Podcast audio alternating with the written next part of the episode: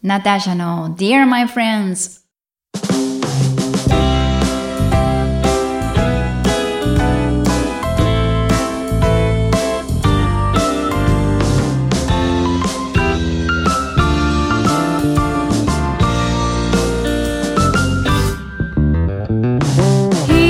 久しぶりの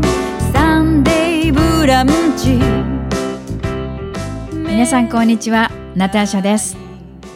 ナターシャの Dear My Friends 3回目の配信です。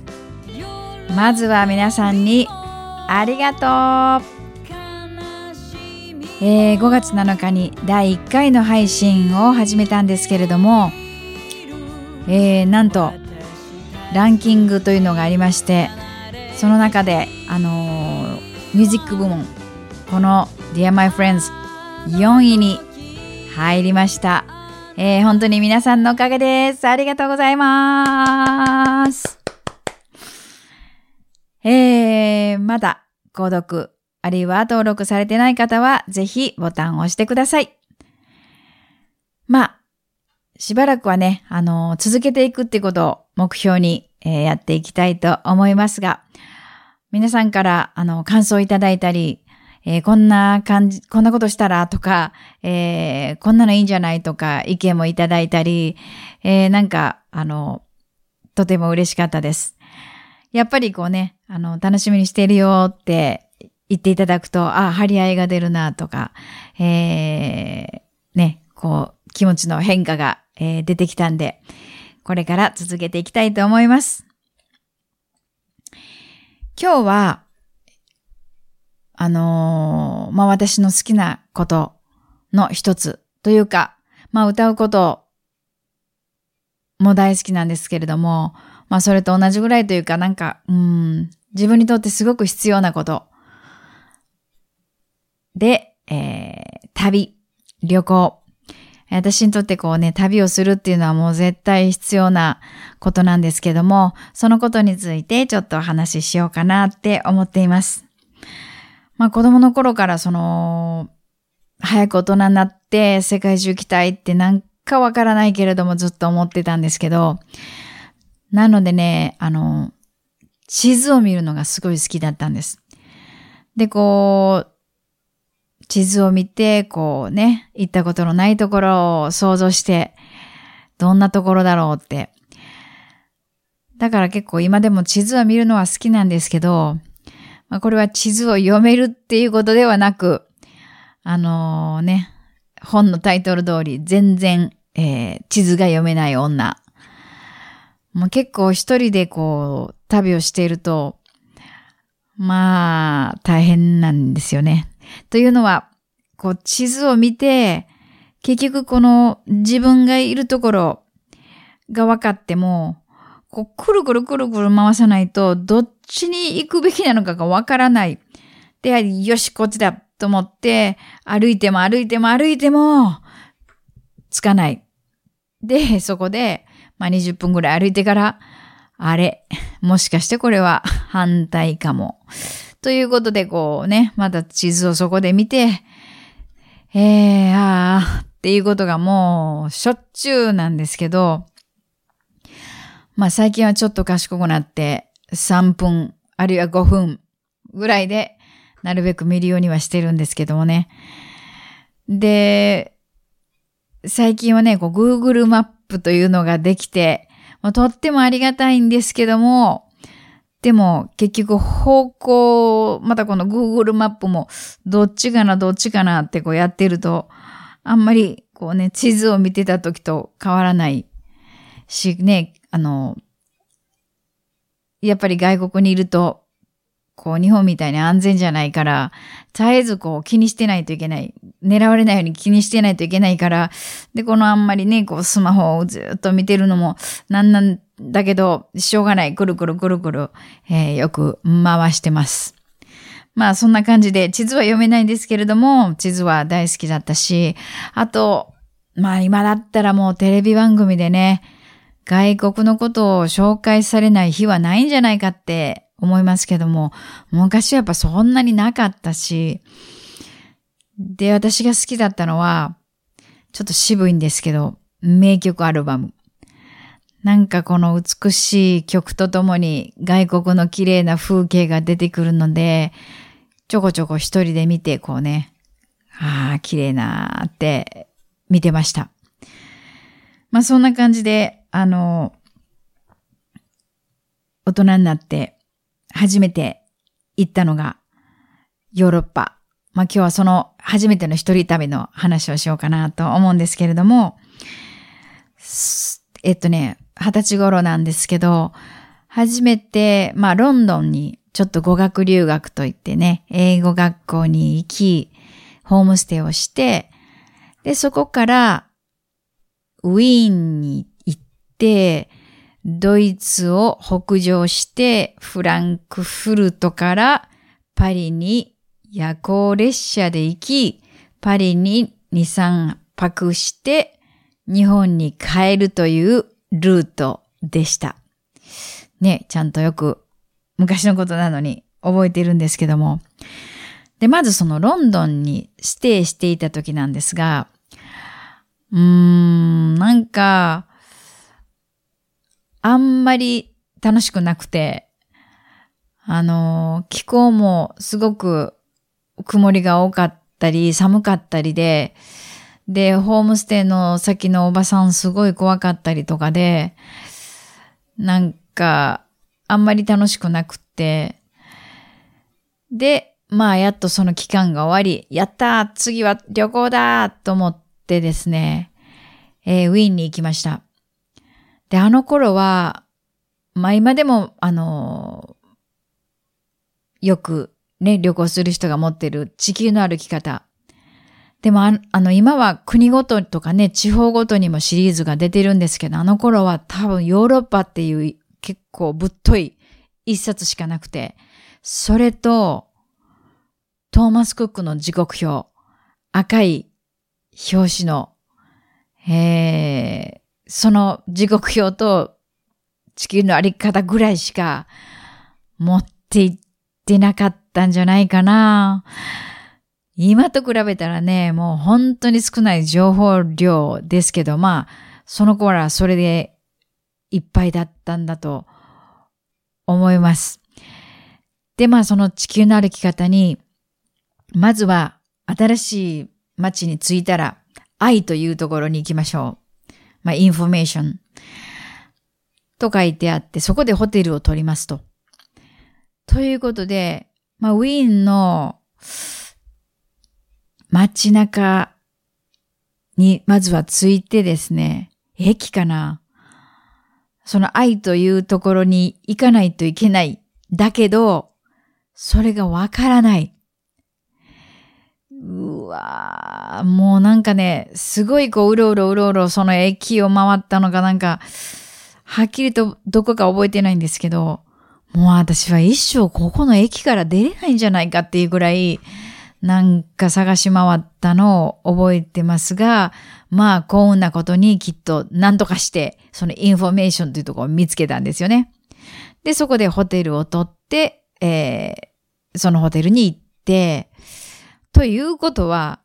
初めての一人旅なのにホテルを取ってなかったっていうことで、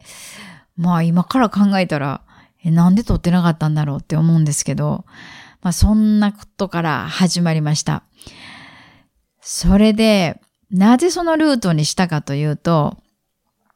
まずは、高校生の時に、コーラス部の演奏旅行でウィーンに行ったことがあるんですね。で、その時にはあまりにも素敵で、いつかまたここに来たいって思ってたから、まあ絶対にウィーンは入れよう。そしてですね、ドイツを入れてたのは、まあこれ結構、あんまり公表してない、したくない。なぜなら恥ずかしいからという、えー、理由なんですが、実は私大学の時に、大学は日本で行ったんですけども、ドイツ文学科という、えー、ところにいまして、というかまあそこを卒業したんですけども、まあなぜ恥ずかしいかというと、全くできないから。まあ、かろうじて1から10まで数えれる。とかね。えー、自己紹介私は学生ですとかね。2、3分ぐらいしか。これ時間が経ったから言えないんじゃなくて、多分、大学在学時からこれぐらいしかできない。まあ全然、あの、ちゃんと勉強もしてなかったんで、まあしょうがないんですけど、まあそんなこ、勉強もしてないけれども、でもやっぱりこう、ドイツ文学科とかにいると、みんな、ね、学生はドイツにやっぱり行くんで、で、なんか話聞いてたらなんかいいなと思って、あと、ロマンティック街道に行きたかったたんですよね。そう、もっと北の方のメルヘン街道と、ちょっと南のロマンチック街道があって、えー、ノイシュワインシュタイン城、あのね、美しいあの白いお城に行ってみたいとか、まあね、二十歳ぐらいだし、もうメルヘン大好き、えー、ロマンチック大好き、そんな感じでルートを決めたんだと思いますが、そうそう、そのウィーンについて、その、困ったというか、その駅から出れないかもしれないと思ったのは、まあ当たり前なんですけど、ロンドンでは英語が聞こえてきて、もちろん英語も全然まだそんなにできないけども、まあなんとか知ってる単語。で、ウィンに着いたら当たり前ですけど、ドイツ語が聞こえてきて、まあ私もどう思ってたのか、全然勉強してないけど、毎日一応ドイツ語っていうものを、クラスはあるわけなんで、きっとちょっとくらいわかると思ったんでしょうね。それが全くわからず、もう何言ってるかさっぱりわからないどころか、もう本当に困って、それでそのね、駅から一生出れないんじゃないかって思ったんじゃないかと思いますが、でも多分なんとか英語を話す人を見つけたりして、ホテルに向かって、えー、そんなの覚えてます。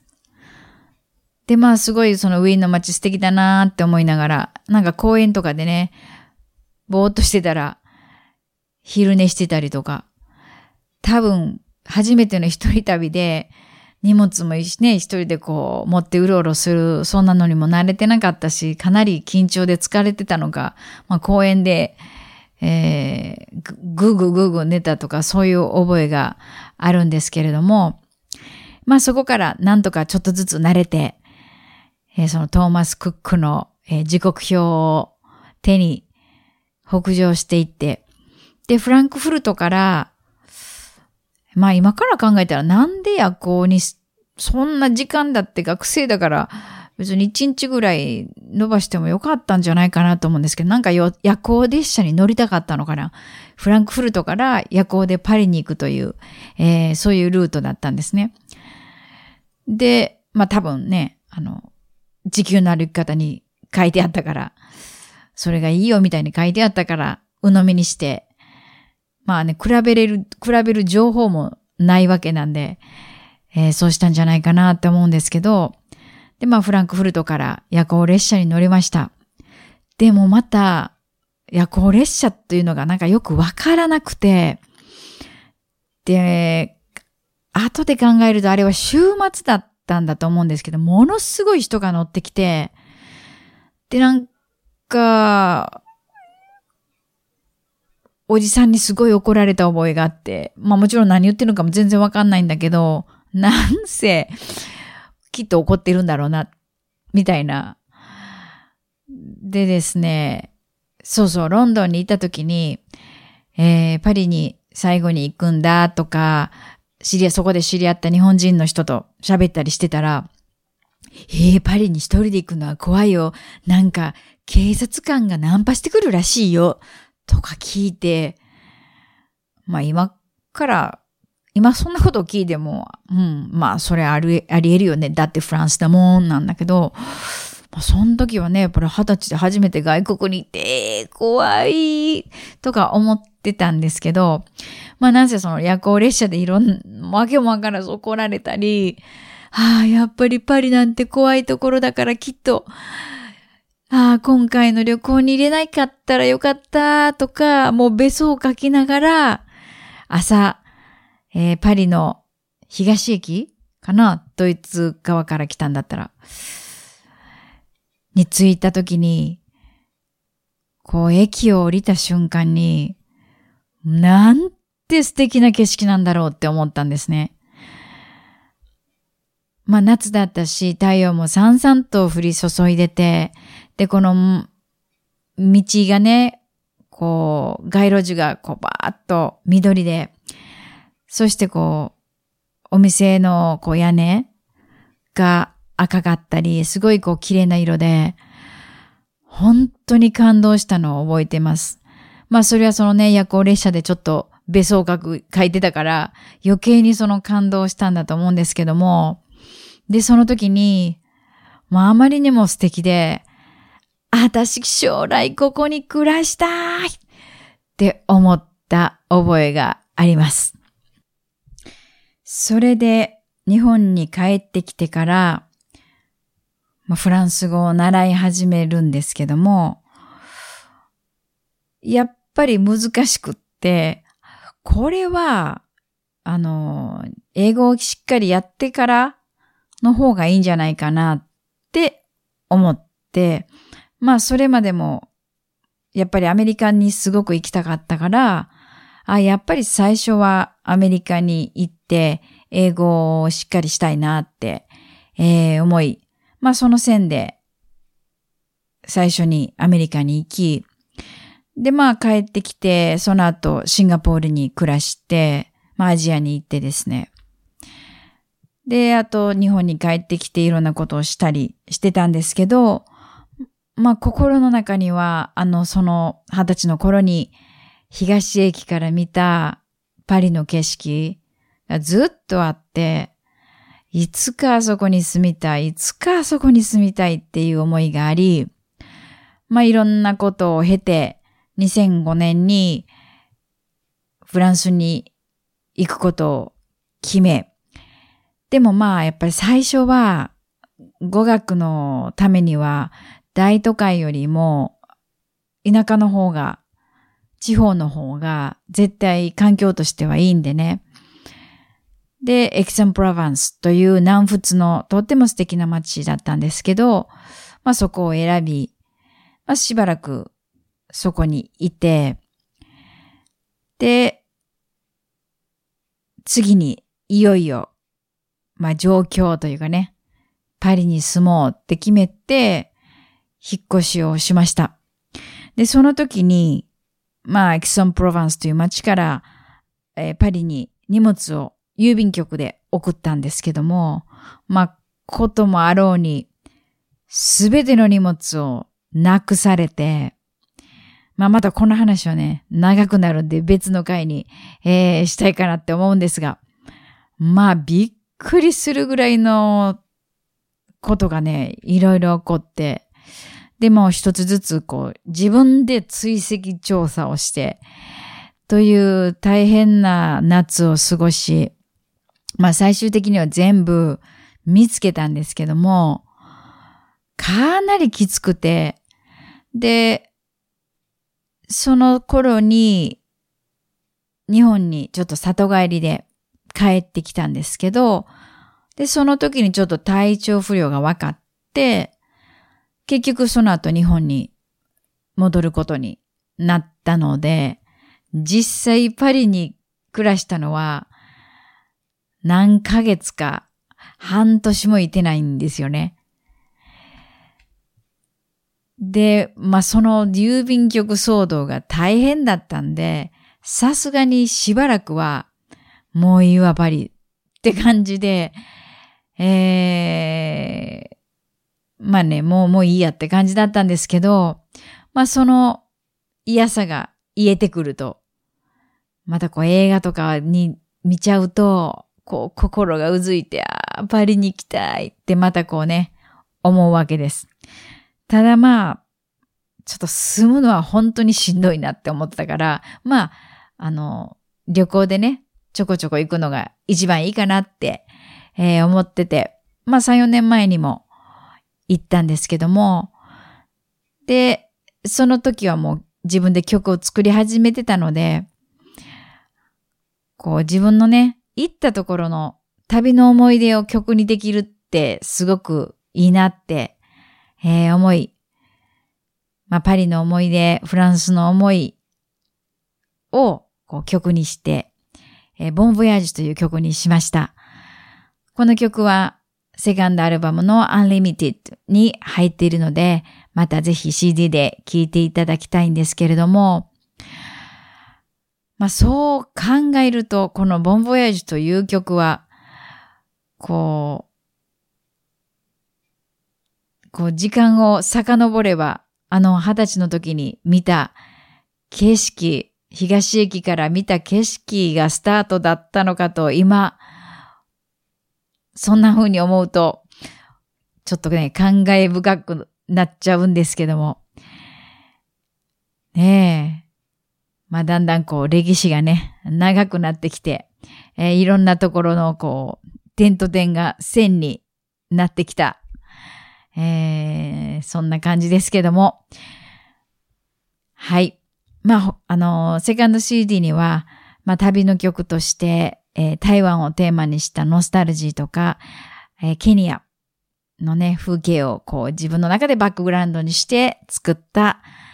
We Are One というね、曲とかいろいろ入ってますんで、また、えー、よかったら聞いてください。YouTube でも、あの、レコーディングのメイキングとして、その Unlimited に入っている曲はちょっとずつ、あの、紹介しているんで、そちらの方でもちょっと聞いていただけます。えー、そんな感じで、今回は久しぶりに一人旅を、あの、最初の一人旅を思い出してお話ししました。えー、では、また次回。聞いてくれてありがとう。Thank you for listening.